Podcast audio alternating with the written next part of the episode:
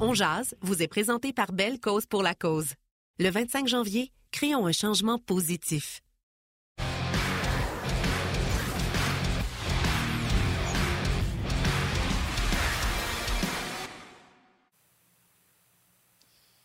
Bonjour tout le monde, bienvenue à cette euh, première édition de On Jazz de la semaine. Lundi, un gros lundi, lundi de congé pour le Canadien, lundi de congé pour nos amis euh, américains. C'est pour ça que vous voyez des matchs à l'horaire euh, autour de la Ligue nationale cet après-midi. mais c'est pas congé pour nous. Martin Lemay qui est là et moi je suis présent aujourd'hui pour remplacer notre ami Yannick qui est parti comme Ulysse faire un beau voyage. Je pense qu'il s'en va au soleil. Euh, qui s'en va du côté de l'Arizona. Alors, euh, il trouve toujours le moyen de, euh, disons, d'avoir du plaisir dans le cadre de son travail. Alors, je serai avec vous aujourd'hui, mercredi et vendredi pour tenter de le remplacer, ce qui n'est pas toujours évident à faire. Martin Lemay, bonjour. Salut François. Ben non, écoute, t'es parfait. Toi et Stéphane Leroux, vous êtes euh, plus que des remplaçants, vous êtes des, euh, des amis, puis c'est toujours le fun de travailler avec, euh, avec vous autres. Il est déjà en Arizona, il a déjà commencé à mettre des photos pour écœurer le peuple du soleil. Il a déjà commencé à mettre ça sur son Facebook. Donc, on le salue, Yannick, qui doit nous regarder par euh, via les internets. Il est parti voir notre chum euh, André Tourigny. Je pense que tu as parlé plus André Tourigny cette année que jamais euh, dans, le passé. tu sais à quel point c'est un bon Jack. Fait Yannick est parti faire un reportage avec lui. Puis François, on va recevoir Guy Boucher en début d'émission. On va recevoir également Stéphane Waite. On va revenir sur le programme double du Canadien. on va en parler également avec nos collègues, mais on va, on va faire une salutation particulière aujourd'hui euh, bien sûr, la famille de Gino Hadjic qui sont en deuil euh, de la perte de Gino, qui est malheureusement décédé à l'âge de 52 ans. Mais je pense que c'est une très belle opportunité pour euh, en profiter. Puis tu vois, j'ai encore ma photo ici de Every Child's Matter. C'est une belle opportunité pour saluer les gens de les communautés autochtones, les gens des Premières Nations. Salutations à vous autres, gros câlin et merci d'écouter On Jase, François. Écoute, depuis que la nouvelle est tombée, c'était pendant le match du Canadien hier. C'est une nouvelle qui est sortie du côté de Vancouver. Euh, l'une des sœurs de Gino Hodgick qui a confirmé euh, par le biais de Facebook euh, que son frère était décédé. On savait que Gino était malade. En fait, il était très malade depuis plusieurs années. Avait été foudroyé par un virus qui s'attaquait à son cœur. avait initialement contrecarré les premiers pronostics des médecins parce qu'on l'avait condamné en 2014. On lui avait dit, Gino, il n'y a pas moyen de te soigner profite des semaines et des peut-être quelques mois qui te restent euh, pour euh, euh, préparer ton départ. Et puis moi, je me souviens, une couple d'années après, je lui avais parlé, puis il disait, j'étais encore en vie, puis je sais que les esprits vont venir me chercher, mais j'aimerais ça que ça attende un petit peu. à cette époque-là, il trouvait que son dernier fils n'était pas encore assez âgé, il voulait superviser son, son apprentissage dans la vie. Et là, ben, au cours des dernières semaines, son état de santé s'était détérioré. C'est ce que Donald Odette un grand, grand ami, presque un frère de Gino Hodgick, euh, m'a confirmé hier soir. Et depuis la nouvelle, Martin, sur les médias sociaux, sur Twitter, sur Facebook, euh, partout à la télé où les questions ont été posées, mais il y a des grands hommages qui tombent sur Gino Hodgick. Parce que, oui, c'était un bagarreur. Oui, c'est un gars qui est sorti euh, de sa petite réserve au sud de Maniwaki, puis qui s'est forgé un chemin au hockey dans la Ligue nationale avec ses points, c'est vrai, avec ses épaules, avec son caractère. Mais derrière ce côté de matamor-là, de redresseur de tort, il y avait un homme de cœur. Et vraiment, ceux qui l'ont côtoyé, le savent à quel point ce gars-là, c'était un bon gars. C'était un gars qui aimait la vie, qui aimait la nature. Euh, il y a des anecdotes à compter, à n'en plus finir. Anecdotes positives, évidemment, euh, sur Gino Hodgick.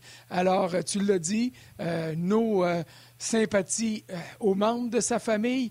Il y en a ici dans la région de Ganawake. Euh, il y en a évidemment encore euh, à Kitigan Zibi, pardon, du côté de Maniwaki. Alors, un hommage à Gino et des sympathies à tous les membres de sa famille. Absolument, c'est bien dit. Puis ça avait été, il faut le dire en plus, puis toi, je pense que tu étais déjà à la couverture du Canadien quand il a fait son passage avec le Canadien de Montréal la maladie du chauffeur d'autobus restera à tout jamais dans les, euh, les, grands, les grandes phrases avoir été dites dans le vestiaire du, euh, du Canadien de Montréal. Euh, si tu veux bien, on va rentrer. Oui, celle-là, c'est parce qu'il passait trop de temps sur le banc, là. oui. Oui. Fait que là, il a dit j'ai comme la même maladie que les chauffeurs d'autobus, à force d'être assis. Et on va y rentrer Guy Boucher également. Salut, Guy. Salut. Ah, tu m'envoies Salut, salut. T'en sois un peu, c'est à gauche? À gauche. À gauche. Non, t'en un peu, ouais.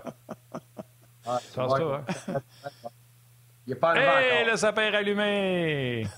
il n'est pas enlevé, mais là, ça, c'est pas un choix. Là. Ça, a été juste de la paresse, ça. Là, Non, non, non, c'est bon, on est content. On est content. Hey, Guy, euh, je sais que tu n'as pas coaché dans les années de Gino Adjic. Par contre, euh, on a à peu près toute la même âge. Tu vois, François? On a à peu près toute la même âge. Euh, tu as connu quand même Gino Adjic comme, tu sais, moi, en tout cas, j'ai 48, je suis plus jeune que Gino, mais je me souviens de son passage avec le Titan de Laval. je me souviens de ses années avec, avec Bourré. D'ailleurs, quand il jouait à Vancouver, je vivais en Colombie-Britannique. Tes souvenirs de, de Gino Adjic? Écoute, j'ai jamais eu la chance de le rencontrer. Moi, c'était toujours par, euh, par la bande, si tu veux, de l'information des gens qui le connaissaient et tout ça. Puis je pense que c'était tellement personnel. Pour moi, c'est un personnage distant dans le sens que tu le voyais à la télévision, tu savais qu'il existait, il y avait des gens autour de moi qui le connaissaient et tout ça. Mais moi, j'ai jamais eu la chance de, le côtoyer. Mais c'est clair que c'était quelqu'un qui, qui avait toute une présence. Puis je pense que venant d'une communauté autochtone, comme tu en as parlé, Martin, ben, je pense que quand, tu vois des, joueurs comme ça euh, qui se rendent à la Ligue nationale, je pense que la première chose qu'il faut avoir en tête, c'est tout ce que ça a pris de, de, de, cran, puis de, guts, euh, de courage pour justement euh, être capable de, s'exposer dans, dans, un monde qui souvent va leur mettre des bâtons dans les roues, puis il va y avoir beaucoup de discrimination. Euh, et, puis évidemment, dans ces communautés-là, euh, même si on a du hockey, très souvent, je pense que jouer Juno est euh, capable d'en parler que moi, puis mieux placé. C'est pas toujours facile de, pouvoir après ça aller s'intégrer ailleurs, de jouer dans des calibres de, haut niveau à cause des distances, puis à cause de toutes sortes d'autres embûches. Alors, moi, quand je vois ça, j'ai beaucoup, beaucoup d'admiration pour ça, puis je suis capable de pouvoir imaginer le parcours difficile. Puis quand tu ajoutes à ça, c'est le type de boulot qu'il faisait, parce que ça, je l'ai vécu. Je l'ai vécu dans le junior, je l'ai vécu dans l'américaine, je l'ai vécu dans le national.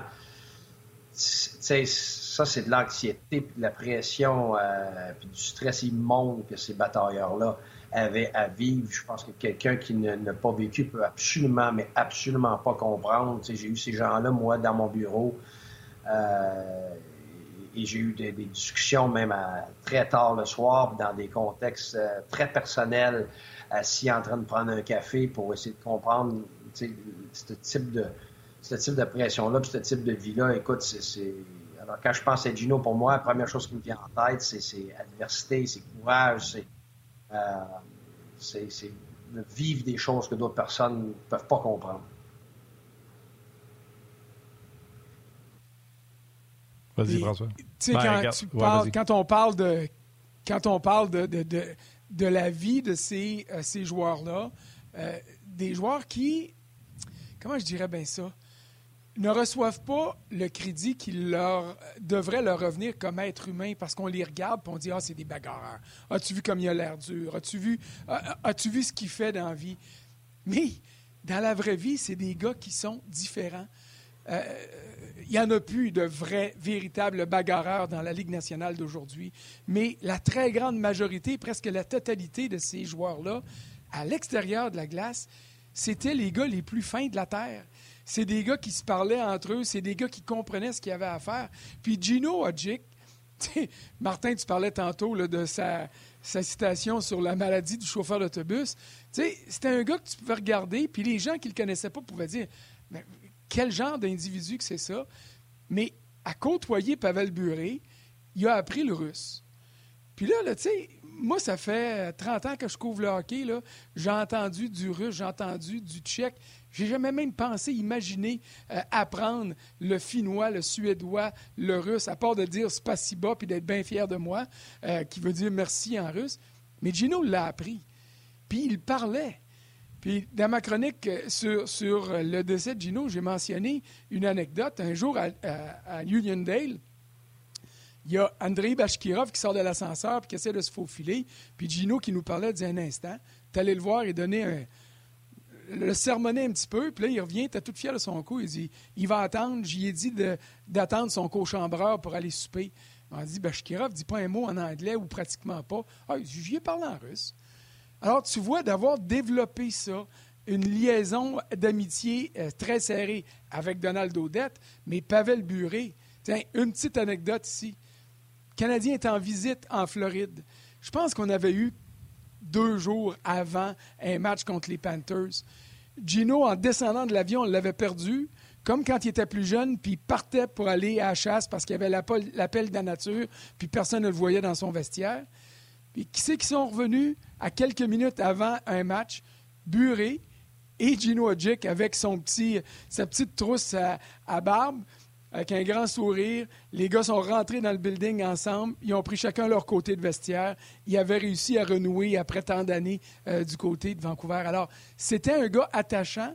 C'était un gars qui avait des liens d'amitié étroits avec quelques personnes et ceux qui pouvaient le considérer comme un ami étaient très chanceux. Je trouve ça, euh, je trouve ça vraiment euh, intéressant. Puis, euh, je ne sais pas, Guy, si tu veux ajouter quelque chose. je voudrais pas couper là-dessus puis pour aller aux Canadiens et les Rangers.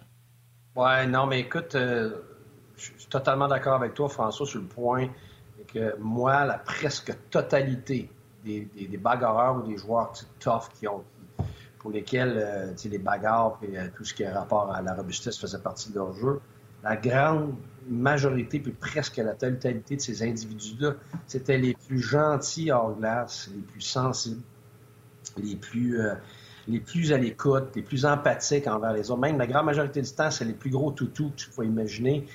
Et, souvent, je, me demandais, mais comment est-ce que ça peut se transformer en ce qu'on voit sur la glace? C'était fascinant.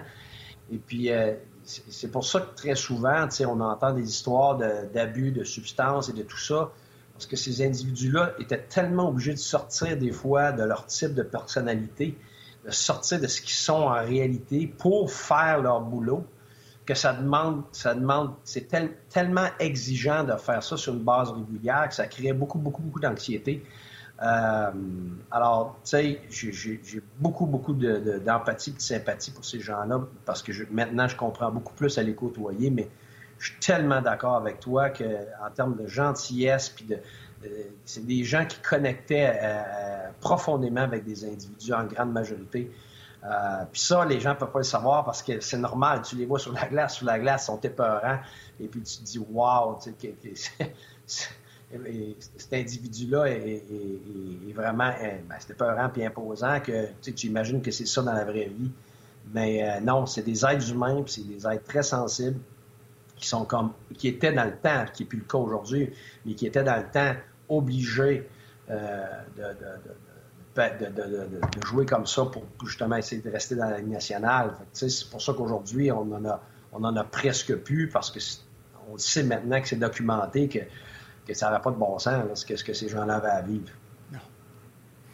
Bon, je vous rappelle que Stéphane Wade va être avec nous aux alentours de midi, euh, midi 30.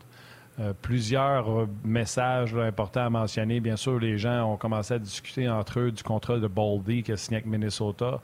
Euh, je vais être honnête avec vous. Je préparais l'émission, j'ai même pas vu ça passer. 7-7.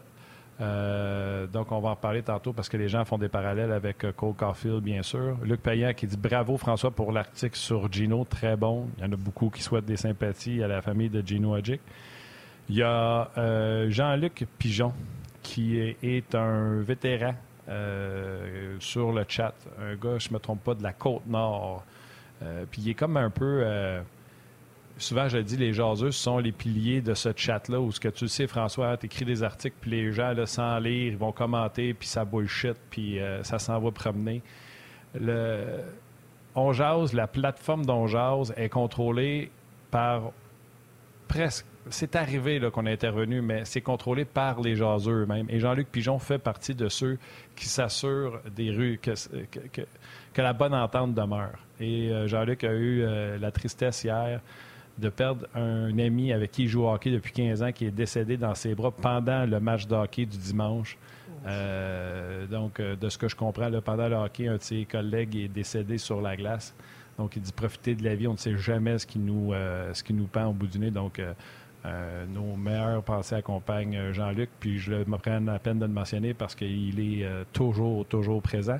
Je me trompe pas, en plus, il y a une petite brasserie sur la côte nord, puis il nous a toujours dit vous êtes les bienvenus n'importe quand. Donc, vraiment un, bon Jack. Puis si vous me permettez également, il y a quelqu'un qui nous a écrit, Marc-André Boutin, il dit Je viens de Maniwaki. Et pour nous, Gino Adjic est un héros. Il a donné du temps et de l'espoir aux jeunes là-bas, de la réserve. Il est le garde du corps du Rocket russe.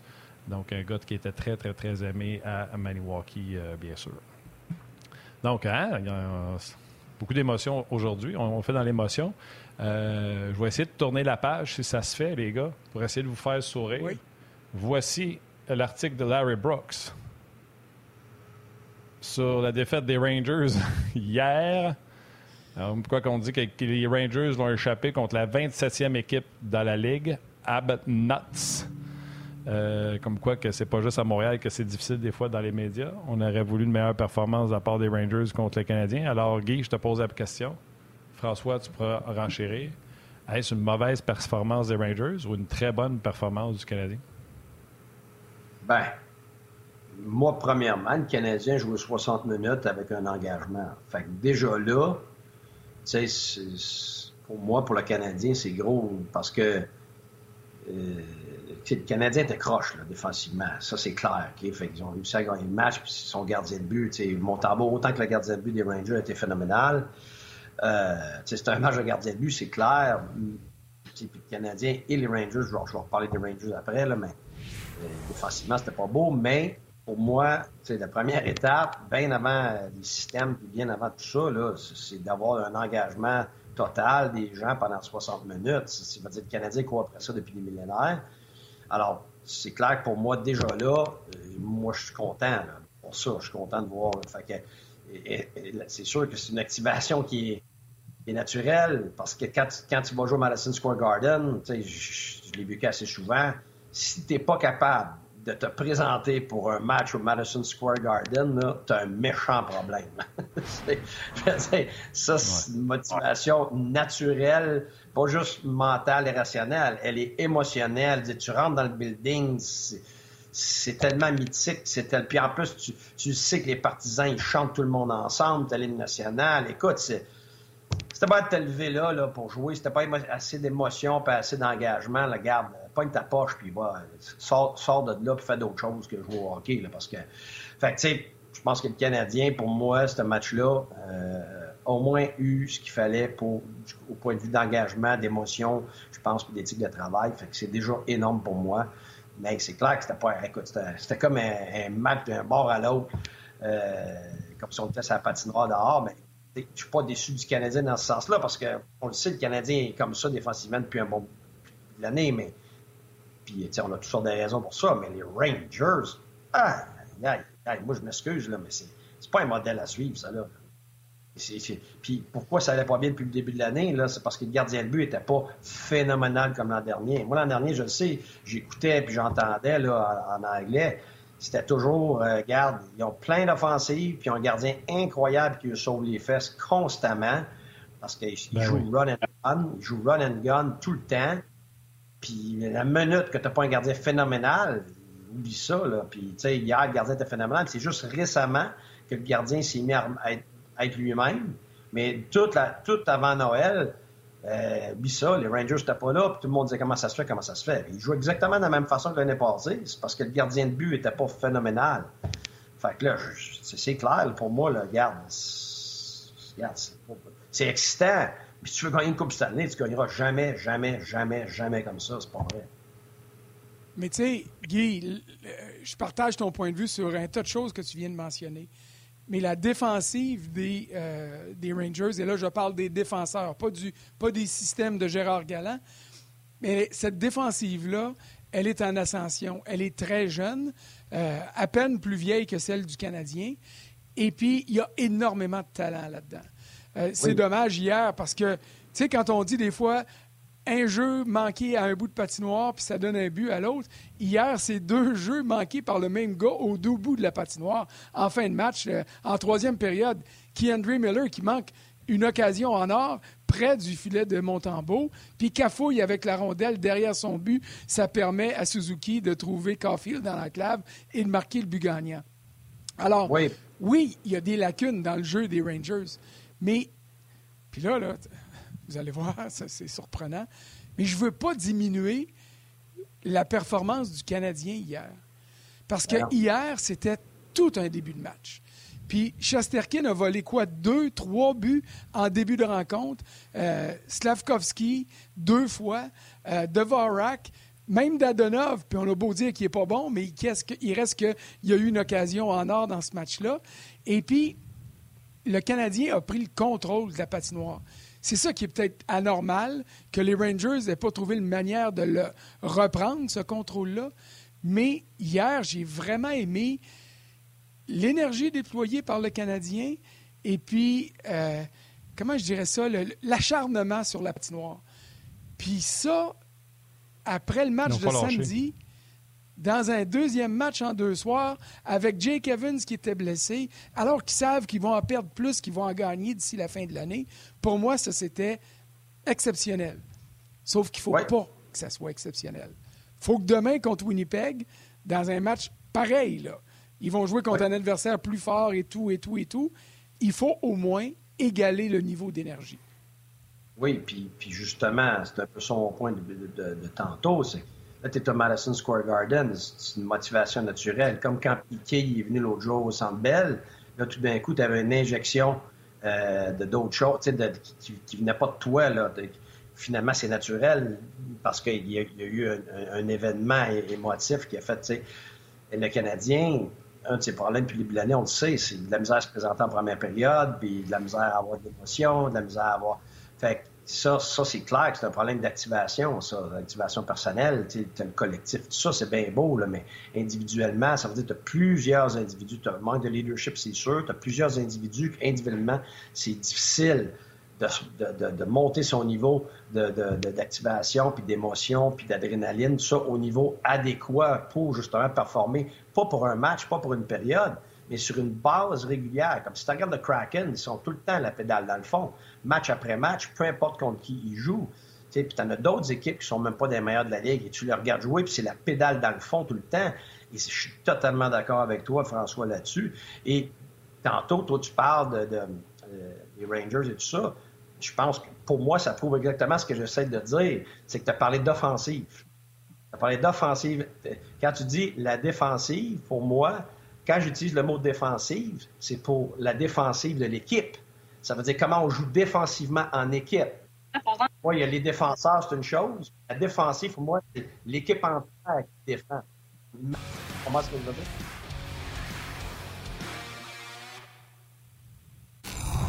Le sous-titrage vous est présenté par Belle Cause pour la cause. Le 25 janvier, créons un changement positif. Bravo, Guy. Bravo, tu es vraiment rendu un professionnel. Marc Labrec, watch out. Vas-y. c'est ça, c'est quand on parle d'offensive, autant pour le Canadien que pour les Rangers, bien plus pour les Rangers, c'est clair, parce que le Canadien n'est pas rendu là dans son développement. Mais hier, c'est pour ça que ça a donné ce match-là. C'est deux équipes que c'est à moi, c'est à toi, c'est à moi, c'est à toi, c'est à moi, c'est à toi, c'est à moi, c'est un petit peu comme euh, un genre de match de basketball. Il y a mettre dedans, il y a mettre dedans, il y a mettre dedans. mais ce qui a empêché qu'il y avait un paquet de buts, c'est parce que les gardiens de but étaient phénoménales. Fait hier, les déficiences ne sont pas au point de vue offensif, ni d'un côté ni comme de l'autre, même au point de vue de l'intensité. C'est pas vrai que les Rangers n'étaient pas intenses hier et ont laissé le Canadien gagner. C'est pas vrai. Il y a eu du travail, il y a eu, il y a eu de l'acharnement, mais juste à l'offensive. Fait que c'est pour, ça, qu'on appelle ça du run and gun. Ceux qui savent pas c'est quoi, du run and gun, c'est on attaque, puis euh, au, diable le reste, puis garde, on verra bien comment, qu'est-ce que ça donne. Et c'est pour ça que ce modèle-là, tu ne peux pas le suivre. Ça te prend un gardien but exceptionnel avec des attaquants exceptionnels offensivement, des défenseurs exceptionnels offensivement. Et de cette façon-là, même le Lightning, ne pouvaient pas gagner. On est obligé de s'améliorer. Washington n'a jamais pu gagner une coupe tant qu'ils n'ont pas compris qu'il fallait qu'ils soient aussi bons défensivement, que Ovechkin, il fallait qu'il s'engage autant que, que euh, Stamkos, que Kucherov, que tous ces gars-là. Et c'est pour ça que je dis que les Rangers, je suis d'accord avec toi, euh, François, ils ont du potentiel exceptionnel, autant que les attaquants qu'à défensif, on sait très bien avec les gardiens de but. Donc, en termes de potentiel, mon Dieu, tu as tout pour t'en aller vers quelque chose qui te donne une Coupe Stanley, mais pas de cette façon-là sur la glace. Et, et c'est pas juste, c'est pas le premier match que je vois, là, puis je suis pas le seul qui dit ça depuis des millénaires, là, depuis les deux dernières années. Alors, moi, ce que je dis, c'est pas un modèle à suivre de comment tu vas, tu vas finir par gagner en jouant comme ça. C'est un modèle à suivre peut-être de, ramasser des, du talent, mais même là, je pense que personne ne peut suivre ça parce que c'est pas parce qu'ils ont tanké qu'ils ont voulu faire une reconstruction qu'ils avaient annoncée, puis que là, Caco puis Lafrenière, c'est eux autres qui les ont relancés. C'est pas de même que ça a marché, cette organisation-là. Là. Trouba voulait aller là. Panarin de lui-même voulait aller là. Euh, Fox de lui-même voulait aller là. Signature. Je veux dire, ça, c'est des cadeaux du ciel qui sont arrivés sans même que les autres aient besoin de, rien faire. Fait que tu peux même pas parler d'une belle reconstruction orchestrée d'avance de la bonne façon. C'est pour ça que, pour moi, c'est pas un modèle à suivre. Parce ah, que... Guy, Guy, je vais rajouter quelque chose. Chesterkin était dans l'organisation avant même qu'on annonce la reconstruction. On a ah, pris la peine, puis heureusement, de le laisser dans KHL se développer. Même chose pour Sorokin la veille contre les Islanders. Tout ce qui a été repêché par le clan Gorton plafonne présentement. Chitil, Lafrenière, Kako, Kraftsoft, nommez-les tous. Le seul qui performe dans, son, dans ce qu'on a repêché, c'est DeAndre Miller qui prend du galon à chaque année. Puis, il est grand, puis il va continuer à développer du coffre un peu comme Victor Edmund. Il était bon à un moment donné, puis je me souviens que Marc Lambert m'avait dit Attends, il reste encore de la place. Puis, tu sais, quand il a approché la trentaine, on a vu l'autre coche que Victor Edmund a pogné. Fait que ces gros bonhommes-là, là, ça se développe, puis ça va continuer à se développer. La, la, ligne là, est longue. Fait c'est pas le recrutement qui fait que les Rangers ont, ont, été relancés. Fait que là, je vais vous lancer là-dessus, mais je vais en poser deux parce que des fois, vous partez, puis euh, je veux vous entendre sur les Rangers. Et quand on parle d'activation artificielle, exemple Piquet Souban, le discours, ça craint que les troupes, tu ne pourras pas reproduire ça à chaque fois. Je comprends. Tu arrives contre les Islanders, c'était pas ça. Les Rangers, tu arrives MSG, moi je pose la question. Martin Saint-Louis avait tout changé, trio, les défenseurs, tout était changé. Ça, selon moi, c'est une autre façon de créer de l'énergie artificielle. Martin Saint-Louis ne pourra pas faire ça à chaque match. Commence avec Guy, puis après ça, j'enchaîne avec François. Ça va-tu? Ou François, veux-tu commencer? Vas-y, Frank. François en premier. Un, ou l'autre, ça ne me dérange pas, mais en fait, je vais commencer parce que je veux voir comment Guy va réagir à ça. Parce que tu viens de mettre le doigt sur, pour moi, ce qui est l'élément le plus important de la préparation d'une équipe. Et un entraîneur-chef doit trouver l'espèce de dosage piqué Souban, le dosage Madison Square Garden, trouver une manière d'allumer son club. Quand un coach, après le match, dit on n'était pas prêt, je suis sûr que ça y fait mal au cœur de dire ça, parce que c'est sa job de préparer l'équipe. Il faut qu'il trouve une manière de relancer. Des fois, tu sors un gars de l'alignement pour justement motiver ton groupe. Il faut que tu fasses attention pour pas créer l'effet inverse. Alors ça, c'est le gros du travail. Et ça, ça se développe au fil des ans. je parlais avec Guy l'autre jour dans l'antichambre, je dis, faut que tu aies fait des gaffes dans des situations pour te rappeler deux, trois, quatre, cinq ans après, ah, ça, c'est quoi, ça avait marché. Ça, ça n'avait pas marché tout. Alors, ça, il faut donner le temps à Martin Saint-Louis de développer ça. Mais le départ que le Canadien a connu hier, peu importe la raison, il faut que Martin Saint-Louis trouve une place dans son petit cahier de notes. Là. Il y a telle, telle raison, et je dois recréer ça match après match après match. Et ça, c'est le plus gros défi d'un coach. Oui, non, et puis là, on me dit que j'ai juste une minute, mais si je veux vraiment répondre à cette question-là, ça va me prendre un petit peu plus que ça, parce que mais c'est une question extraordinaire, puis moi, je, je, vais commencer à la... Vas-y, vas-y, vas-y. On va continuer l'autre côté après. C'est que quand, quand tu viens pour jouer un match, puis ça, je dis toujours aux joueurs, c'est comme un gros entonnoir de choses que tu as préparées, là. Tu sais, le coach, l'équipe, avantages numériques, désavantages numériques, tu as, as, tout un côté rationnel de, de ta tâche. Donc ça, là, c'est rationnel. Donc, ça, c'est pas émotionnel. Après ça, tu as tout le côté qui est physique, émotionnel, mental euh, et tout ça. Fait, que ça, c'est ton activation. Et les deux ensemble, ta tâche et ton activation, à la fin, là, de la, dans le bas de ton entonnoir, c'est les deux choses que tu dois contrôler. Là, il y a différentes façons, collectives, individuelles, puis je vais y venir après. On jase vous est présenté par Belle Cause pour la cause. Le 25 janvier, créons un changement positif.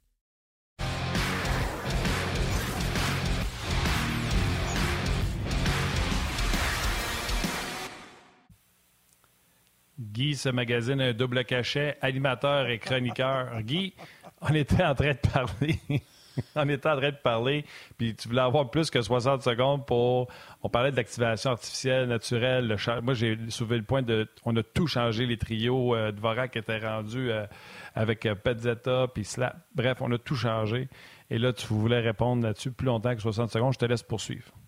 Ben, c'est parce que, comme j'ai dit, tu as le côté tâche, tu as le côté tout, ce qui est activation.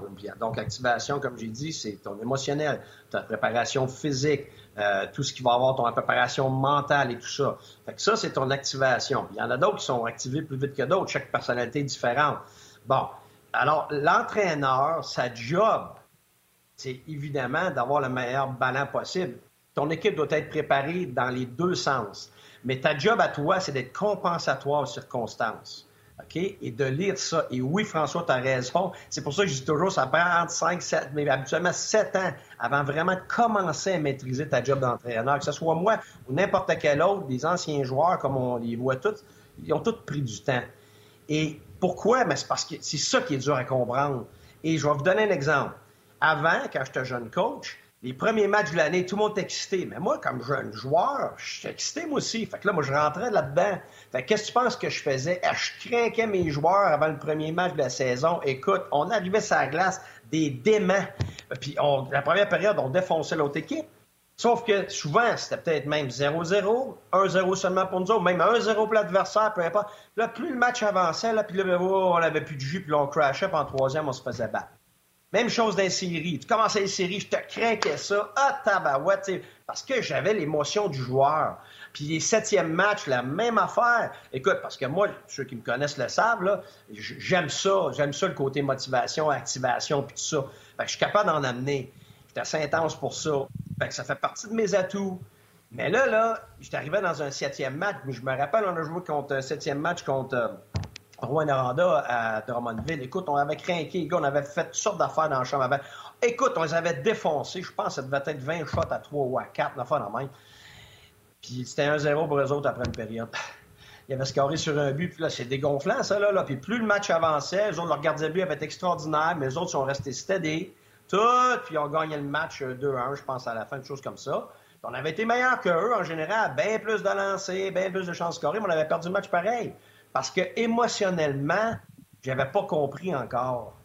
Fait qu'avec le temps, les septièmes matchs avec l'équipe Canada, la médaille d'or, les gros moments, je gérais bien différemment. Pourquoi? Parce que j'ai appris à être compensatoire. C'est-à-dire que si on sait que c'est déjà des moments d'émotion naturelle, de motivation naturelle. Exemple, Piqué est là, on est à Madison Square Garden, euh, septième match t'es déjà stressé raide, t'es déjà au max. Fait que si t'en ajoutes, t'es en suractivation. Donc, t'es en quoi? Tu deviens en anxiété, en stress et tout ça, c'est négatif. Tu figes, puis tu dépenses ton énergie.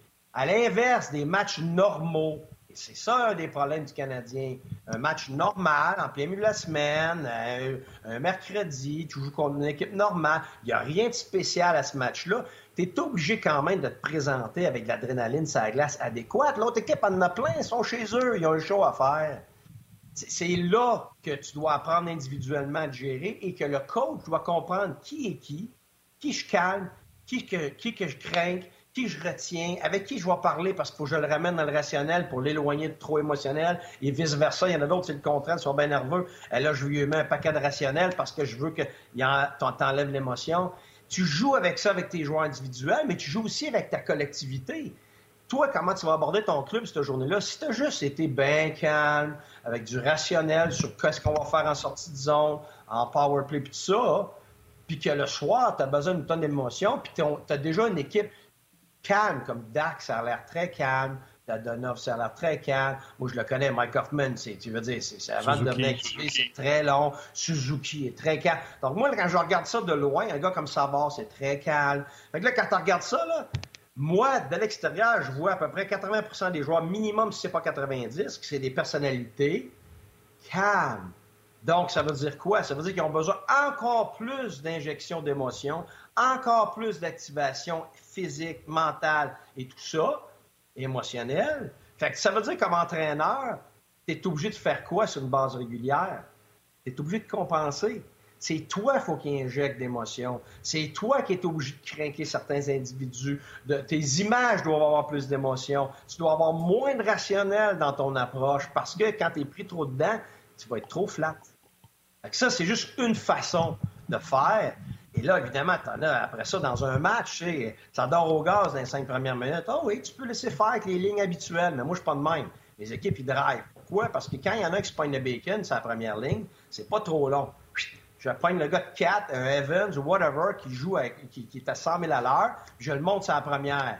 J'ai même pas besoin de crier. le message est passé. Après ça, quand ça va pas bien, ben, je vais prendre les 5-6 meilleurs attaquants, pas meilleurs que talent, pas ceux qui sont supposés être bons, ceux qui ont le plus d'intensité, ceux qui ont le plus de drive, puis là, j'ai fait, j'ai double shift, puis j'y remets. Fait que là, qu'est-ce qui arrive? L'équipe, on reprend du beat, on prend du momentum, on prend du tempo, puis ceux qui sont assis sur le banc, ils font « Oh, tabarouette! » Là, je suis mieux de, commencer à avoir de l'émotion puis de la drive, finir mes checks puis back-checker, sinon je jouerai pas de la game. c'est comme ça que je vais chercher un par un l'intensité des joueurs, puis à un moment donné, je finis par avoir une, une bonne masse de joueurs pour avoir une équipe qui est intense. Si j'attends, là, je vais attendre longtemps à jouer le vert, si j'ai des joueurs qui sont des joueurs de périmètre, pas intenses, qui sont plus rationnels, de leur personnalité. Il y a d'autres fois, c'est le contraire. J'ai un paquet de gars, là, ça court partout, c'est super émotionnel, tout ça. Là. Fait que là, je suis obligé de faire le contraire. Je suis obligé de calmer ça. Je suis obligé de calmer ceux qui se lèvent crier après les arbitres tout le temps, puis tout ça. Wow, wow, wow, wow, wow. C'est juste vous montrer des exemples euh, concrets de choses que tu dois faire comme entraîneur, apprendre à faire. Puis c'est pour ça que c'est jamais pareil d'un joueur à l'autre, c'est jamais pareil d'une équipe à l'autre. Puis comme tu as dit tantôt, quand le gardien de l'autre côté fait des miracles, ben, il t'empêche de réussir malgré toutes ces stratégies-là. Puis je me sers de ça pour faire la transition parce qu'il y a euh, Stéphane Wade qui nous attend pour parler justement euh, du volet gardien. Alors, sur ces sages paroles-là, Guy, on va réfléchir sur qu'est-ce que Martin Saint-Louis doit faire pour s'assurer d'obtenir le même niveau d'engagement de son équipe demain contre Winnipeg qu'il l'a eu hier euh, à New York et qu'il l'a eu jeudi euh, dans la cérémonie piquet souban contre les Prédateurs de Nashville. Fait que, on te salue, on te dit bonjour et on ouvre la porte à Stéphane Waite pour euh, accéder au deuxième volet de l'émission. Salut mon gars. On va aller rejoindre euh, Stéphane dans quelques instants. Euh, François, tu fais bien de, des vrais pros. Des vrais. Salutations à Marc-André Martin euh, Mas qui parle de Slavkowski, qui le trouve plus engagé physiquement, moins perdu sur la glace, plus conscient défensivement. Il tombe beaucoup moins souvent sur la patinoire. salutations également à Michel Vaudry. Elle n'est pas la seule. Plusieurs, puis on en parlera avec Stéphane, voudrait que Montembeau mérite plus de départs.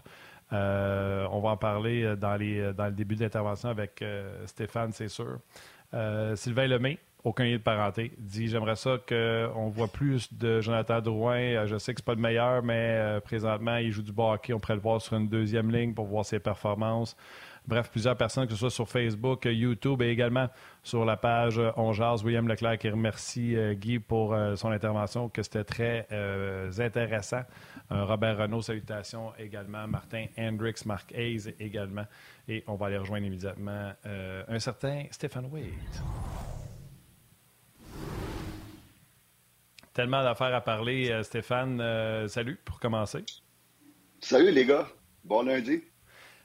Bon lundi, bon lundi. On va parler de Samuel Montembeau dans quelques instants, mais ce matin, tu me dis que tu voulais, toi aussi, y aller d'un petit mot au sujet du décès de, Gino Adjic. Ben oui, écoute, euh, premièrement, euh, j'ai, moi aussi, j'ai adoré l'article de François euh, ce matin. C'était, très bien. Et puis, j'ai pas, moi, j'ai pas connu Gino Ojix à part de l'avoir affronté. mais je me souviens, je l'ai rencontré une couple de fois à Vancouver où ce que où ce que il venait quand on jouait quand j'étais avec le Canadien, on jouait à Vancouver et puis il venait nous voir parce qu'il venait voir Michel Terrier. Michel qui avait été son entraîneur avec le Canadien. Donc, euh, j'ai eu la chance de le rencontrer une couple de fois à ces occasions-là. Euh, très bon monsieur, euh, un, gars qui avait l'air d'être un, gars émotif.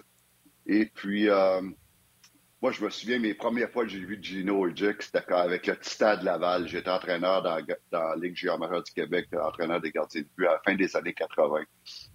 Et Gino Udjik était un des, des toughs de Laval avec un certain Sandy McCarthy peux-tu dire qu'il y en a beaucoup qui n'aimaient pas ça aller jouer à Laval dans ce temps-là, dans le junior. C'était assez intimidant. Euh, ça, pour finir, c'est triste, 52 ans, c'est très triste. Et puis, euh, mes, euh, mes, sincères condoléances à, sa famille. On avait rebaptisé le Colisée de Laval le House of Pain pour toutes sortes de raisons, mais Gino et euh, McCarthy étaient certainement, faisaient partie des raisons pour lesquelles on avait donné euh, ce surnom-là euh, au vieux Colisée à Laval. oui, monsieur. Stéphane, tu as, vu le match d'hier, tu as vu les derniers matchs du Canadien, des bonnes performances de Samuel Montembeau. En fait, je dis bonnes, puis à certains égards, c'est des très bonnes performances. je regarde le nombre de tirs qu'il a affrontés au cours de ces quatre oh! derniers matchs. On parle de 159 tirs. Il a donné 9 buts. C'est une plus qu'excellente euh, moyenne d'efficacité de 94,3% Est-ce que Samuel est entré dans une zone présentement? Et puis, est-ce qu'il peut continuer comme ça? Parce que on l'a déjà vu être bon et parfois très bon, mais il n'a jamais été capable de pouvoir s'installer vraiment. L'an dernier, il était blessé. Cette année, il ne l'est pas. Jake Allen n'est pas là. Est-ce que tu vois en lui ou tu vois l'occasion de voir euh, s'il est capable d'assumer un rôle de numéro un sur une bonne période? À long terme, ça peut être difficile. Pas, parce que c'est euh, Samuel Montambeau. À long terme, moi, ce qui m'inquiète le plus, même si ce serait Carey Price, ce qui m'inquiète le plus, c'est le nombre de tirs qu'on donne à, chaque match. Écoute, euh, la semaine passée, c'est 40 contre Seattle, c'est 42 contre Nashville, c'est 38 contre Islanders, c'est 39 contre les Rangers. À un moment donné, euh, n'importe quel gardien de but, euh, ça va être difficile de maintenir cette cadence-là, surtout si tu joues tous les matchs comme Samuel a joué. A joué quatre matchs cette semaine. Quatre matchs en six jours avec ce nombre de, de, de lancers-là, wow! Euh, chapeau Samuel Montambeau. Moi, ce qui est en train de me prouver en ce moment, c'est que à l'âge de 26 ans, je pense, Samuel, on peut. je, suis assez. Je pense que j'en ai assez vu des gardiens de but pour dire que oui, il peut devenir un très bon deuxième gardien de but. Numéro un, c'est. Je suis pas rendu là encore. Puis, euh, je pense pas qu'il y a le a le profil de devenir un, numéro, un bon numéro un. Il peut devenir un numéro un, mais dans les, dans les meilleurs, je crois pas. Mais je peux te dire qu'il peut devenir un très bon deuxième gardien de but. Et puis, euh, c'est ce qui fait que ça ouvre la porte à peut-être, si un mois, si, puis je dis si, on, on peut avoir quelque chose d'intéressant pour un Jake Allen, let's go. Parce que maintenant, je suis convaincu que Samuel Montambeau peut faire un bon travail. En ce moment, au balotage, il y a le nom de euh, le gardien des Red Wings de Détroit, euh, qui est disponible. Euh, c'est sa dernière année de contrat. C'est rendu quoi l'heure, François? Pardon? C'est rendu quoi l'heure? Avant, c'était midi. Ça, je parlais avec Steph tantôt. Ça a changé l'heure du balotage. Hein? Oui, c'est rendu 14 heures. Euh, je ne sais pas pourquoi. Peut-être pour donner plus de temps aux équipes de, euh, de la côte ouest. Là. Euh, je lance ça comme raison. Ce n'est pas assis sur quoi que ce soit que j'ai reçu comme information de la Ligue, mais on est rendu à 14 heures. Il est disponible. Il y a 3 millions sur le plafond, sur la masse salariale. La moitié de saison est passée, donc 1,5 il y a eu une très bonne première année dans la Ligue nationale, avait fini troisième dans la course au trophée Calder. Il était alors avec la Caroline. Moi, je pensais qu'il était là pour longtemps. La Caroline a abandonné l'envoi à Détroit.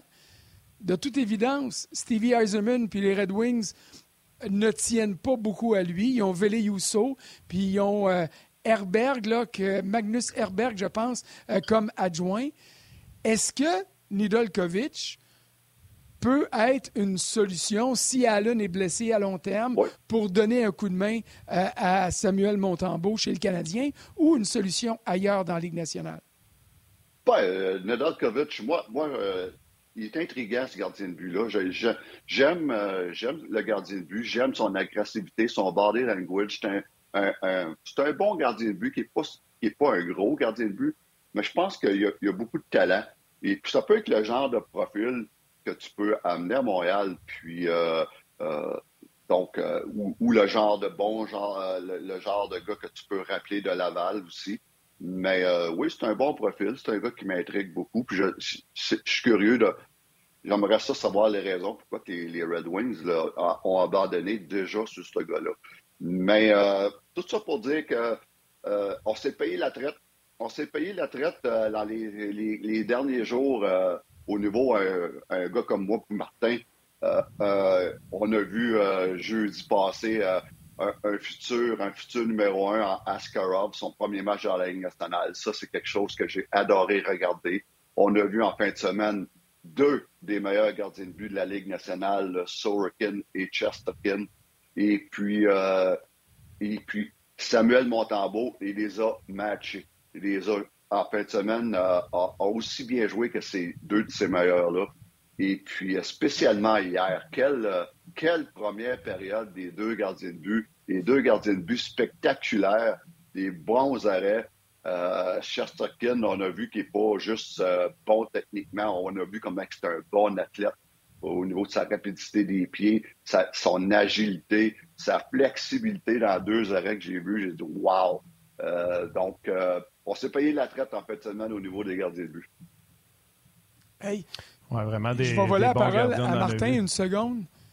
Je veux juste voler la parole une seconde, Martin, parce que je t'écoutais parler, Stéphane, puis ça m'a rappelé quelque chose que, euh, une question que je voulais te poser par rapport à Samuel. Tu l'as dit, tout le monde le voit, le Canadien accorde trop de tirs au but. Euh, c'est vrai pour les tirs décochés comme pour les tirs qui sont cadrés. Mais depuis quelques matchs, j'ai vu Samuel multiplier des arrêts, mais je l'ai aussi vu se compliquer la tâche en donnant des retours qui permettent à l'adversaire de tirer une deuxième, puis des fois une troisième fois sur lui. Euh, est-ce que tu as remarqué ça aussi, ou si c'est moi qui est peut-être un peu trop euh, euh, difficile dans mon analyse ou trop sévère dans l'analyse que je fais de ses performances? Non, tu as totalement raison. On a d'ailleurs parlé vendredi passé à Onjaz. Et puis, euh, c'est quelque chose que Samuel, s'il y, a, y, a quelque chose qui doit faire attention, puis si, je, je, dirais que son plus gros problème dans les quatre derniers départs, c'est exactement ça. Beaucoup de, de courts rebonds. Des courts rebonds là, que pour la plupart, euh, il devrait contrôler. Et puis, euh, ça, à un moment donné, mais il va se brûler pour, avec ça. Ça, c'est quelque chose qui doit, ça doit d'améliorer. Et puis, ça lui donne peut-être 3, 4, 5, 6 lancés de plus par match, à un moment donné, il va payer pour ces petits euh, retours-là. Oui, il, y a ce côté-là. Par contre, il commence à développer vraiment, euh, quand il joue beaucoup de matchs, moi en tout cas, je peux associer ça, quand tu vois beaucoup de répétitions, beaucoup de matchs, plus ça va, je trouve qu'il y a des réflexes qui sont de plus en plus aiguisés sur des lancers à courte distance. C'est pas sur ces lancers-là, François, que Stéphane parle de contrôler les retours parce que souvent, c'est dans des situations euh, extrêmes. le gars, il est dans une chance de marquer A dans le centre de la glace, mais c'est tout ce qui est contrôlable. Puis on semble oublier que Carey Price, parce qu'il était un, génie de ça, Carey, pour diriger des rondelles dans les coins de patinoire, c'était c'était le maître. C'était puis ça, ça diminue beaucoup ton ton nombre de lancers euh, sur toi. Puis en disant ça de Montembeau, il n'est pas le seul. J'ai parlé souvent de gardiens de but qui génèrent beaucoup de lancers devant eux. Euh, Mark Stum en, en, était un. Euh, il y en avait un avec. Euh, voyons, il rendait avec les Sharks, c'était avec les Leafs. Reimer, c'est une machine à rebond qui crée énormément de retours de lancers devant lui. On a vu Martin Jones avec le Kraken de. C'est un art de pouvoir diriger les puis ça aide tellement tes défenseurs. Puis, c'est quoi? Montembeau, là, il a été exceptionnel, puis il y a sûrement un problème avec la défensive du Canadien pour donner autant de lancers à chaque match. Euh, moi, j'aimerais ça je sais pas si les gars vous allez être d'accord, là. Je sais pas comment on dit un shout-out ou un pointer du doigt les fesses à David Savard. Parce que hier, Tambour a encore su une quarantaine de lancers. Savard en a encore bloqué. Je sais, j'ai pas les statistiques devant moi. Il a dû en bloquer une dizaine encore. Et depuis que Savard est de retour, c'est indécent la quantité de lancers qu'il doit bloquer, ce gars-là. Euh, je pense même que les, gars, quand ils lancent devant lui, ils doivent y penser deux fois en disant Gros Savard va encore l'arrêter si je prends ce lancer-là. Mais ça, là, ça, c'est un bon sujet sur les lancers, les lancers bloqués. Pourquoi Savard en bloque tant, puis il y en a d'autres qui ne sont pas capables d'en bloquer tant? la, la raison, moi, vous, la, vous le, la, raison. Le courage puis l'intention. Moi, j'ai l'intention des, euh, des, des, bloquer. Et puis, euh, il y a d'autres joueurs, ça, eux sont beaucoup plus nombreux dans la Ligue nationale. On appelle ça des, des pretenders, ou ce qui est, ils prétendent de vouloir, ils prétendent de vouloir bloquer des shots. Ça, c'est la différence entre un pretender puis un savard. C'est lui, euh, je vais la bloquer. Il y en a d'autres, c'est je vais faire semblant de vouloir la bloquer. Et c'est la différence totale en ce moment. c'est ça les shot blockers. Puis ça, dans la Ligue nationale, là, mandez au gardien de but. Je me souviens, moi, Nicolas Abby Bolin me disait souvent ça. Ah, lui, c'est un pretender. À toutes les fois qu'il est devant le puck, il, fait tout pour l'éviter d'un petit peu, mais il, fait semblant qu'il l'a essayé. Et puis ça, les gardiens de but, ils les voient assez vite, ces gars-là. Ben oui. On a la ligne de tir, fait qu'on le sait si c'est vraiment mis devant ou pas. Ben oui, ben oui. Donc, euh, c'est la différence avec un David Savard puis la plupart des autres défenseurs, pas juste à Montréal, partout dans la ligue. Ouais, vas-y, François. puis c'est les pires parce qu'en plus de ne pas bloquer la rondelle, ils nuisent à leur gardien parce qu'ils voient la vue. Si tu veux pas la bloquer parce que tu veux pas te faire faire mal, tasse-toi, petit gars, pour donner au moins une chance à, ton gardien. Euh, Stéphane, tu as parlé. Tellement raison, tellement raison. Excuse, pour finir avec les block shots, tellement raison. S'il y a une chose que les gardiens de but haïssent, c'est justement ceux qui prétendent de, bloquer des shots parce qu'en plus, ils voilent. Donc, toast-toi de là. Bon, là, j'ai besoin de votre point de vue, tous les deux, parce que je regardais le match hier, puis moi, il y a un critère sur lequel je me base souvent pour dire un club s'est fait défoncer ou pas, c'est le nombre de tirs décochés.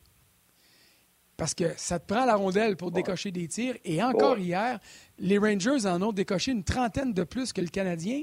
Puis malgré tout ça, ils ont plus de mises en échec que le Canadien. Mais je regarde ces chiffres-là, puis je regarde l'allure du match, et j'ai pas l'impression que le Canadien s'est fait dominer autant qu'il a été dominé la veille par les Islanders. Euh, puis même que j'ai trouvé que défensivement, j'ai vu des beaux replis euh, de euh, Jordan Harris que j'ai beaucoup aimé. Justin Barron a fait quelques bons jeux. Kovacevic a été pas pire. Jacky a protégé Montembeau devant son but. Puis là, je me dis, c'est-tu moi qui ai rendu trop mou puis qui est trop gentil avec le Canadien? mais il me semble qu'ils ont mieux joué défensivement que les tirs au but le laissent entendre hier. Je suis d'accord. Je suis totalement d'accord, mais, mais il reste que. À, la fin de la journée, ce qui a fait de la différence, c'est que les Rangers sont beaucoup plus talentueux.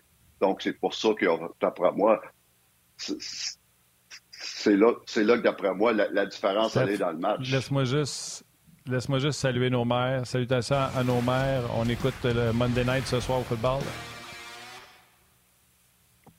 pas pourquoi je dis ça. Le football reste un match de série. Là. Salutations à vos mères. C'est ça qui est important, qu'aller à vos enfants. Euh, vas-y, Steph. Moi, je pense que j'ai un solide argument pour euh, les lancer au but. Là. Euh, oui, puis écoute, c'est ça. Oui, vas-y. Canadiens dominent, puis j'ai pas les statistiques avancées devant moi, François. Les Canadiens dominent dans les colonnes de one and done. On rentre, prend un lancer, ça sort. Il n'y a pas de travail le long des bandes. On n'amène pas les rondelles. On ne gagne pas les batailles un contre un. Deux, trois, quatre fois hier, encore une fois. Les Rangers, ce pas l'équipe la plus lourde. Il n'y a plus de Reeves, il n'y a plus rien. On rentre, on garde le Canadien dans son territoire. les gars sont fatigués. Fait quand ils sont fatigués, ils se regroupent dans le milieu. Ils collapsent, qu'on appelle, autour du gardien de but. Et là, ça bourdonne. On lance, il y a du chaos, on prend des retours. Et c'est là qu'on génère beaucoup de lancers. Le Canadien, c'est arrivé une fois hier, je pense que c'était le trio d'Adonov qui a réussi à créer ça une seule fois hier. Le Canadien, souvent, vont rentrer, puis ça va être un one and done. Alors que les Canadiens, souvent, vont finir des longues présences, fatigués à, s'effondrer. C'est ça en français. Ils s'effondrent sur leur gardien de but pour, parce qu'ils n'ont plus l'énergie de courir après les joueurs. Puis ça génère beaucoup de lancers puis beaucoup de KO. je ne sais pas si tu vois la même chose, François, une fois que je te le dis, ou Stéphane. Oui, c'est un bon point. C'est un très bon point. Le Canadien, c'est surtout euh, ce qu'on appelle off the rush, les attaques. Euh, off the rush, on rentre et puis euh, on prend une bonne shot au net. Après ça, ben, c'est reparti le bord. Tandis que les Rangers, tu as raison, ont trouvé leur moyen de plus s'installer en zone, en zone offensive. Donc, mais il reste que il reste que le Canadien, pour moi, a joué un très bon match hier, spécialement dans le contexte où c'est un, deuxième match en moins de, en moins de 24 heures. Et puis, euh, j'ai adoré, j'ai adoré l'implication des joueurs, de tous les joueurs. Ils ont travaillé fort, on était impliqués, euh, on a patiné, j'ai aimé les vitesses. Euh, on peut y voir le nombre de surnoms qu'ils ont eu en première période. Ils ont eu deux ou trois, deux contre un. Et puis, euh, non, c'était euh, c'était un, bon match canadien hier. Euh, honnêtement, là, sur la route, deuxième match en 24 heures, là, wow! pour lui donner crédit. Les Rangers, c'est frustrant parce qu'eux ont besoin de gagner des, matchs. Et puis, mais, les Rangers, tout, ont, très bien joué. Et puis, un bon match de hockey. Mais tu sais, Souvenez-vous, 2010, les séries éliminatoires, le Canadien qui avait sorti les Capitals puis les Pingouins après ça, à l'acte qui avait été phénoménal. Souvenez-vous le système de Jacques Martin à cette époque-là. Que les Capitals tirent, que Ovechkin tire autant qu'il voudra, mais qui tire de loin, les fesses dans bande. Pas limiter au minimum les occasions de marquer de l'enclave. Alors, ça, c'est ce que la, la jeune défensive du Canadien va devoir apprendre à faire. Un gars qui est dans le coin, qui n'est pas trop dangereux, ne perd pas d'énergie là, mais assure-toi de protéger la zone payante et de vraiment protéger ton gardien quand le jeu s'en va là. Puis ça, ça va venir avec l'expérience. Ils ont des gars qui sont forts physiquement comme Edmondson, Savard et Jacky pour le faire. Les autres vont devoir se développer, mais ça fait partie de l'apprentissage et on est dans une saison de transition, une saison d'apprentissage. Oui, c'est sûr, euh, sûr, de ce côté-là. Mais tu sais, quand tu vas avoir ce style-là, puis on va en prendre des lancers, ça te prend un grand gardien de but. Là, ça te prend un gardien de but qui. Puis on en a parlé, Samuel, ça va mieux. Puis tu sais, il y a des gens, Stéphane, puis on peut prendre la question de quelques personnes qui nous ont posé la question. Tu sais, là, on devrait faire jouer plus Montembeau, puis on vous l'a dit. Non. On vous l'a dit, Samuel a pratiqué depuis le début de l'année, ce qui fait que le résultat qu'il y a aujourd'hui, c'est pas Ah, vous voyez qu'il est bon, il aurait dû jouer à partir d'octobre. C'est le travail que vous ne voyez pas en pratique avec le coach des gardiens parce que justement, il n'est pas partant numéro un qui fait que ça donne le résultat d'aujourd'hui à Samuel euh, Stéphane. Oh, moi, j'ai rien à dire contre l'utilisation de Samuel Montembeau depuis le début de la saison. C'est parfait. Euh, il va étape par étape. Puis, euh, mais Sam est rendu à 26 ans. Là, là c'est ses meilleures saisons de sa carrière qui commencent. 27, 28, 29 ans. 30 euh, ans pour un gardien de but, c'est son pic. Et puis, euh, et là, on va pouvoir, on peut, on va, on va pouvoir commencer petit à petit à y en donner un petit peu plus, un petit peu plus. Surtout dans le contexte de la saison du Canadien, parce qu'on ne fait pas une série. Euh, allez-y avec Sam un petit peu plus souvent. Quand Jake revient, je suis d'accord, Jake, c'est le vétéran, puis il fallait jouer aussi. Mais non, il, commence à, à, prouver des choses cette saison, Samuel Montambeau. Mais à un moment donné, je le vois pas, euh, je le vois pas comme euh, éventuellement numéro un. Pas, pas qu'une équipe qui va pouvoir, dans quelques années, on parle de deux, trois, quatre ans, aspirer à, faire les éliminatoires et faire un bout. Il va falloir s'attarder à ce dossier-là au plus vite. Ça va nous prendre un numéro un dans quelques années. Et puis en ce moment, je peux pas dire euh, on en a un dans l'organisation. Je ne crois pas. Donc, ça, ça va être un dossier à régler. Puis il est déjà tard. Il est déjà tard, les gars. Ça veut dire, euh, Chesterkin, lui, il, a remplacé qui? Lundqvist. Euh, ils, ont préparé cette, transition-là. Avec Kerry, le Canadien a préparé la, transition avec, après, pour Théodore. Quand Théodore était là, on préparait un gardien de but. Euh, moi, à Chicago, on avait Nikolai Abiboulin. On préparait l'après Abiboulin avec un EMI puis un Corey Crawford.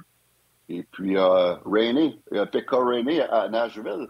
Euh, pendant qu'il était là, mais on préparait l'après Rainey avec un, Saras. Donc, pendant que tu as un bon gardien de but, faut que tu prépares la relève tout de suite. Puis on est déjà tard dans ce niveau-là à Montréal.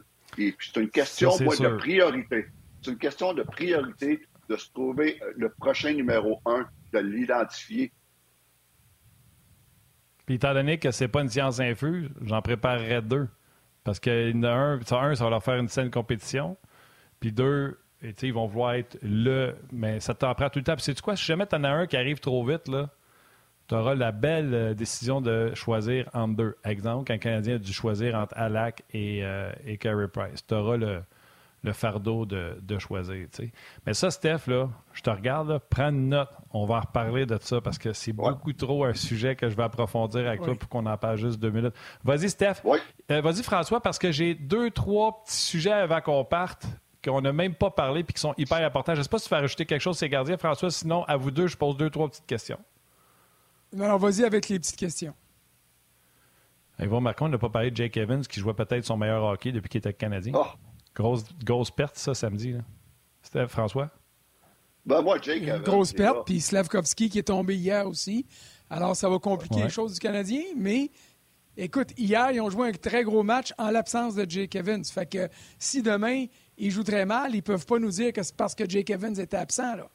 à un moment donné, il faut que tu respectes ce que tu fais sur la glace aussi. Moi, j'adore, j'adore Jake Evans.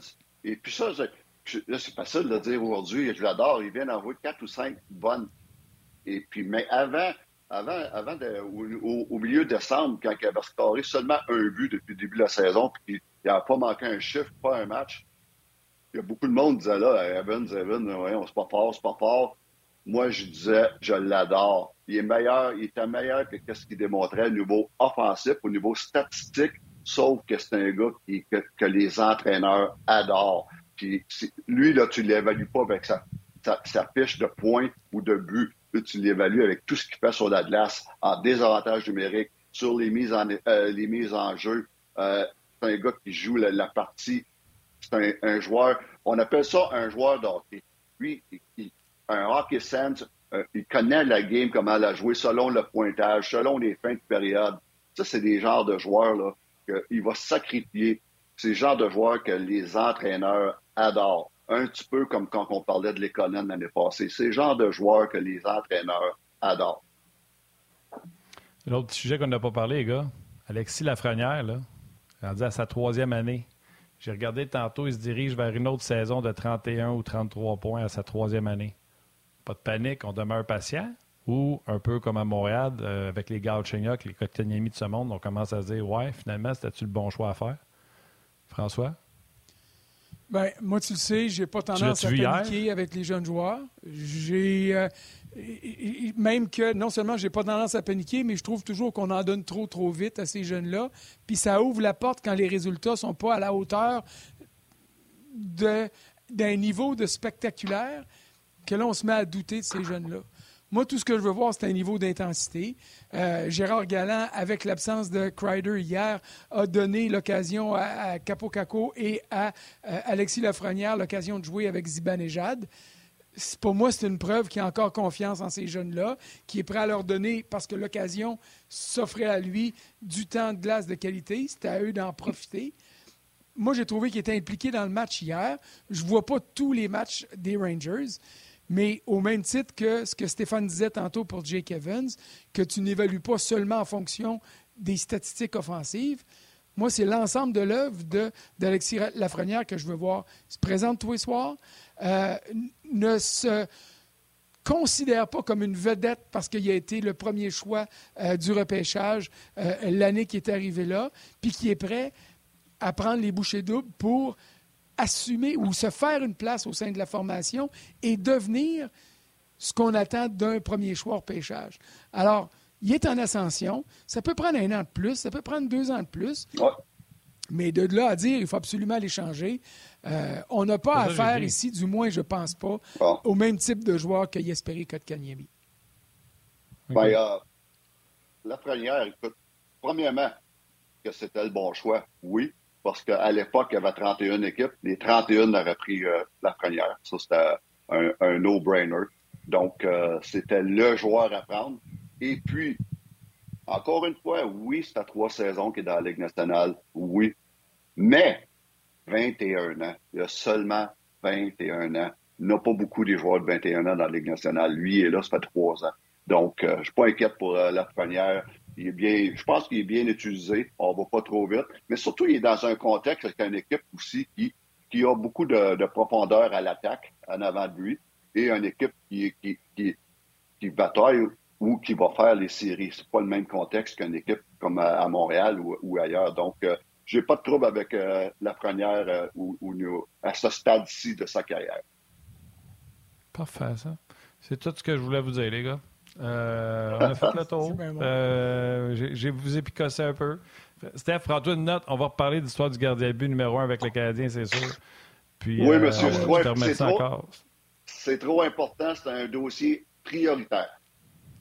Absolument. Je suis vraiment d'accord avec toi. Prends soin de toi, mon ami. Profite du beau temps parce qu'il fait beau dehors, puis on sort pas bientôt. Oui. Merci, les gars. Bonne semaine. Merci. Bye bye, Stéphane.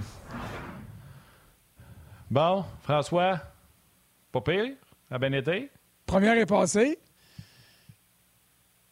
Je te revois quand? Je t'ai pas donné trop de problèmes aujourd'hui à date. En tout cas, j'espère. Et puis, ah, ben, euh, écoute, c'est congé pour le Canadien. On va en profiter pour regarder du hockey. Puis, euh, il y a un Monday Night en série ce soir. Ça, c'est particulier. Alors, ceux qui pourront se permettre euh, de suivre ce match-là, je vous en souhaite un bon.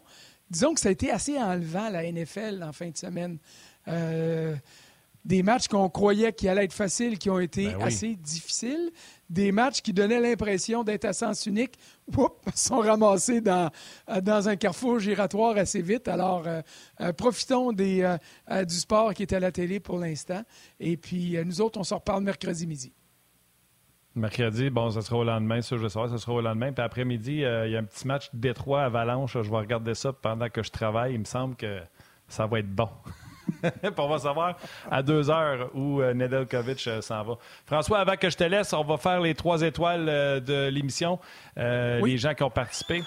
La troisième étoile, the third star de YouTube, Louis-Thomas Bastien. La deuxième étoile de RDS, Daniel Poliquin. Ah là, j'ai l'air de quelqu'un qui a choisi Sylvain Lemay, mais c'est même pas moi qui l'ai choisi. La première étoile, The First Stars, de Facebook RDS, Sylvain Lemay. Lemay. Après, un peu, madame. C'est arrangé avec le gars des vues, C'est arrangé. C'est arrangé. François, prends soin de toi. Belle fun de faire ça avec toi. On va refaire ça euh, mercredi ensemble. Stéphane Leroux sera là euh, mardi, bien sûr. Le temps de te dire salut, salutations à vos mères, câlins à vos enfants. On se reparle demain, puis mercredi avec François. Salut, Frank. Salut, bye.